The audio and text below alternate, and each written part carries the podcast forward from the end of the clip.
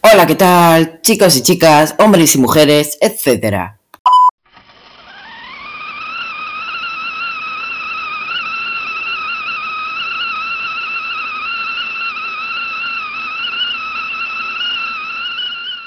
Pero con esfuerzo y dedicación he conseguido aguantar, así que un aplauso por mi paciencia.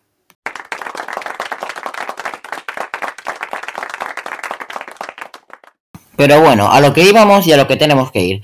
Hoy vamos a hablar del primer episodio de nuestro preciado libro.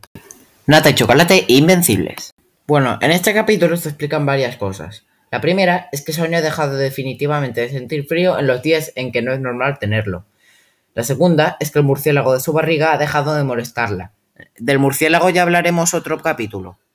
Y la tercera, y creo que la más importante, es que su gran amigo Juan, Chocolate, se ha levantado de su silla de ruedas y empieza este nuevo curso con ella.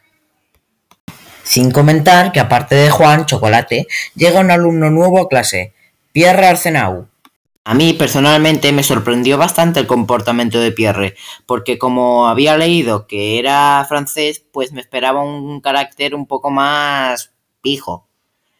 Pero de, de pijo a erúctil, anda que no hay diferencia. Nah, es mentira, no da risa. En fin, esto es todo por hoy.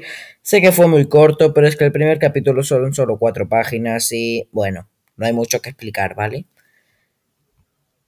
Así que, bueno, hasta el siguiente podcast. Chao, chao.